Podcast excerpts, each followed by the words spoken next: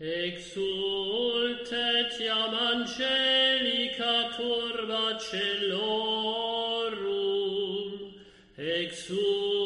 Cuando Jesús terminó de lavar los pies a sus discípulos, les dijo, En verdad, en verdad os digo, el criado no es más que su amo, ni el enviado es más que el que lo envía. Puesto que sabéis esto, dichosos vosotros si lo ponéis en práctica. No lo digo por todos vosotros, yo sé bien a quienes he elegido, pero tiene que cumplirse la escritura, el que compartía mi pan me ha traicionado. Os lo digo ahora antes de que suceda, para que cuando suceda creáis que yo soy. En verdad, en verdad os digo, el que recibe a quien yo envié, me recibe a mí, y el que me recibe a mí, recibe al que me ha enviado. Palabra del Señor. Tres cosas en este Evangelio de hoy. Primero, el Señor sabe que alguien le va a entregar. Lo sabe. Y como es Dios, es posible que lo supiera también cuando le eligió, es decir, cuando eligió a Judas para que eh, fuera uno de sus apóstoles. Pero las cosas no están hechas hasta que no están hechas. Es decir, el Señor nos da la oportunidad continuamente cada día de la conversión. Porque hasta que esa conversión no ocurre, es decir, eh, hasta que no se comete el pecado, mejor dicho, eh, tenemos la oportunidad de cambiar. El Señor hasta el momento confió en Judas y en que Judas podía cambiar. Aun sabiendo lo que podría pasar, las cosas no pasan hasta que no pasan. Por lo tanto, hasta ese momento el Señor luchó, se esforzó, le amó, le cuidó, le dio muestras de ternura, de confianza, como por ejemplo entregarle la administración del dinero, porque hasta ese último momento Judas no cometió el pecado de la traición. El segundo mensaje de este Evangelio es que el Señor quiere prepararnos para cuando llega la crisis.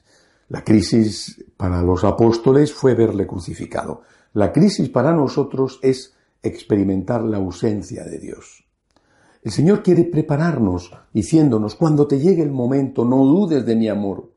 Y recuerda tantos otros momentos que has tenido en los cuales te has sentido queridísimo por mí, te has sentido llevado en brazos por mí, no has tenido dudas de que yo te escuchaba y atendía a tus ruegos, no has tenido dudas de mi existencia, has comulgado y es como si se hubieran abierto los cielos. Bueno, pues esos momentos abundantes de que disfrutaste son también para que los recuerdes cuando llegan esos otros momentos de oscuridad en que te preguntas si yo existo, si yo te quiero, si yo te importo.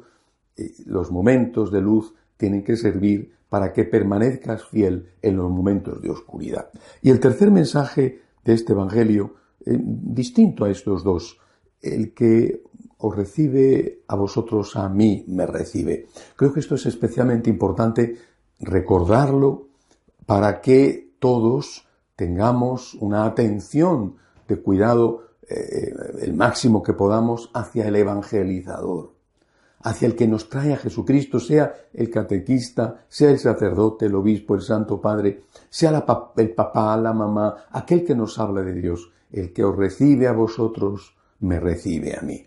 Es decir, está hablando a los evangelizadores, está hablando a los apóstoles. El que recibe al apóstol tendrá paga de apóstol, dice Jesús.